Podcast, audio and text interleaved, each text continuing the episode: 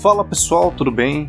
Aqui que tá falando é o Guilherme Domingues, sou o fundador da Domingues Juris e tô aqui hoje no Spotify para falar um pouquinho com vocês. É o seguinte, vou trazer aqui um projetinho, um conteúdo um pouco diferente.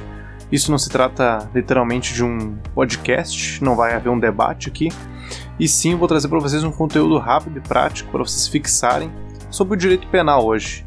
O conteúdo que eu escolhi para trazer para vocês hoje é o Iter Criminis Vou falar aqui em torno de uns 5 minutinhos sobre o Iter Criminis.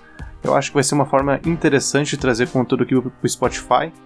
Eu acho que é um conteúdo que está faltando bastante aí, uh, porque é muito interessante o pessoal estuda sobre isso, lê sobre isso, e às vezes ter um conteúdo em áudio para escutar, eu acho que também ajuda na fixação do conteúdo para a pessoa aprender melhor, né? Todo mundo sabe aí que a gente não aprende só lendo, a gente não aprende só vendo vídeo aula, também aprendemos fazendo questões, escrevendo e ouvindo e ensinando. Então hoje trago para vocês um conteúdo sobre o Iter Crimes. Então vamos lá. Vamos lá então, o Iter Crimes.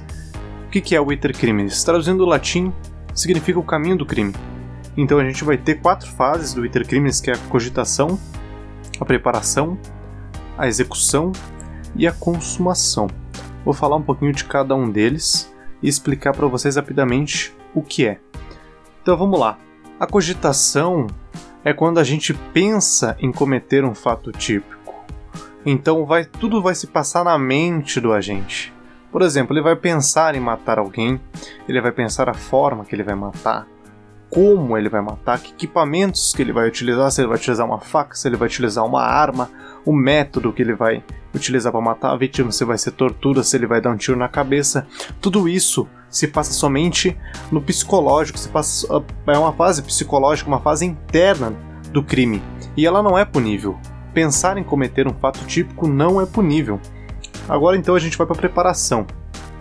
Que aí a gente vai ter vai ter algumas coisas que podem ser puníveis. Existem alguns atos preparatórios que podem ser puníveis, mas a, a, a fase de preparação em si ela não vai ser punível. Por exemplo, o agente vai montar a sala onde ele vai matar a vítima. Acho que talvez algum, algumas pessoas já tenham ouvido falar na série Dexter, e a série demonstra claramente isso. O, o protagonista da série, o Morgan, o Dexter Morgan, monta uma sala, monta um ambiente onde ele vai matar a vítima. Ele prepara todo um cenário cheio daquele, acho que é um papel filme que ele utiliza, cobre toda a sala para não sujar a sala, para não deixar vestígios do crime. Toda essa parte de preparação ela não é punível. Então existem alguns atos que a gente chama de crimes autônomos que são puníveis. Eles já, já estão descritos no tipo. Por exemplo, na, no crime de quadrilha, descrito no artigo 288 do Código Penal, que é a preparação para um crime. Né? Ele, vai, ele vai unir algumas pessoas pa, para praticar um fato típico. Essas pessoas coincidem em praticar um crime. E ali a gente tem uma, uma formação de quadrilha. E esse ato preparatório ele é punível a gente vai ter também a falsificação da moeda, lá no artigo 291 do Código Penal, aonde falsificar a moeda, por exemplo, para comprar uma arma, para comprar uma faca. Aqui no Brasil nem tanto, porque eu acho que comprar uma arma com a falsificação da moeda, você tem que passar por vários testes psicológicos e tal. Mas enfim, se, se ele consegue comprar uma arma com moeda falsa, ele já vai estar tá praticando um crime. Então essa ação preparatória, ela vai ser punível. E agora a gente vai entrar dentro da execução. O que é execução? É a etapa em que a gente dá início à execução de um tipo, a realização da conduta descrita no tipo, né? Ele vai entrar na fase onde que se dá a prática do verbo nuclear presente lá no tipo penal. Por exemplo, do artigo 121 do Código Penal, que é matar alguém. Ele vai começar a praticar o verbo nuclear presente no tipo, ou seja, matar. Ele vai começar a dar facadas, ele vai começar a estrangular a vítima, ele vai começar a dar tiros. Então isso vai ser a parte de execução. E a parte de execução, aonde não se chega na consumação, ele vai responder pela tentativa. Então agora a gente entra dentro da parte da consumação. O que é consumação? É a etapa final do iter criminis, onde a gente consegue, de modo efetivo, o resultado almejado. Então ele, ele realiza a figura típica descrita lá no, no artigo penal, descrito, descrito lá na, na, na, na lei penal, atacando né, um bem jurídico. Ou seja, de novo, o exemplo do artigo 121, ele consegue matar a vítima. Então ele realizou o verbo nuclear que é matar alguém e depois ele conseguiu matar. Então o crime se consumou, o crime se realizou. Então temos agora o exaurimento. Conforme a doutrina, o exaurimento não constitui fase do iter crimes.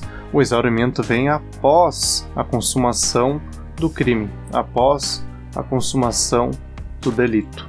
Então o que acontece? O exaurimento ele não vai influenciar na tipicidade da norma, mas ele vai servir como uma circunstância judicial desfavorável, né? Vai estar tá, tá escrito lá no, vai estar tá conforme lá o artigo 59, caput do Código Penal. Ele pode atuar como agravante, como uma qualificadora. Então a gente tem aqui o exemplo, clássico exemplo do artigo 159 do Código Penal, que é a extorsão mediante sequestro. A partir do momento que ele comete a extorsão mediante sequestro, que está presente no artigo 159, ele praticou o verbo nuclear, ele executou, ele consumou, e se ele pediu um recebimento do resgate, esse recebimento do resgate é exaurimento. Percebe?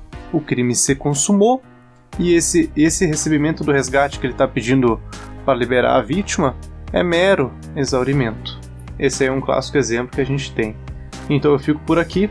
Lembrando que o exaurimento não se compõe em fase do iter crimes, né? O exaurimento está ligado à dosimetria da pena, né? Então, rapidamente falando, o que eu queria, que eu queria trazer para vocês hoje era isso. Então, um abraço a todos que estão acompanhando nós. Se vocês não seguem a gente lá no nosso Instagram, @dominguesjures, segue nossos perfis pessoais, que também estão presentes no perfil aí do Spotify. É isso aí, um grande abraço a todos vocês. É isso aí, valeu, falou e até mais, pessoal. Até a próxima.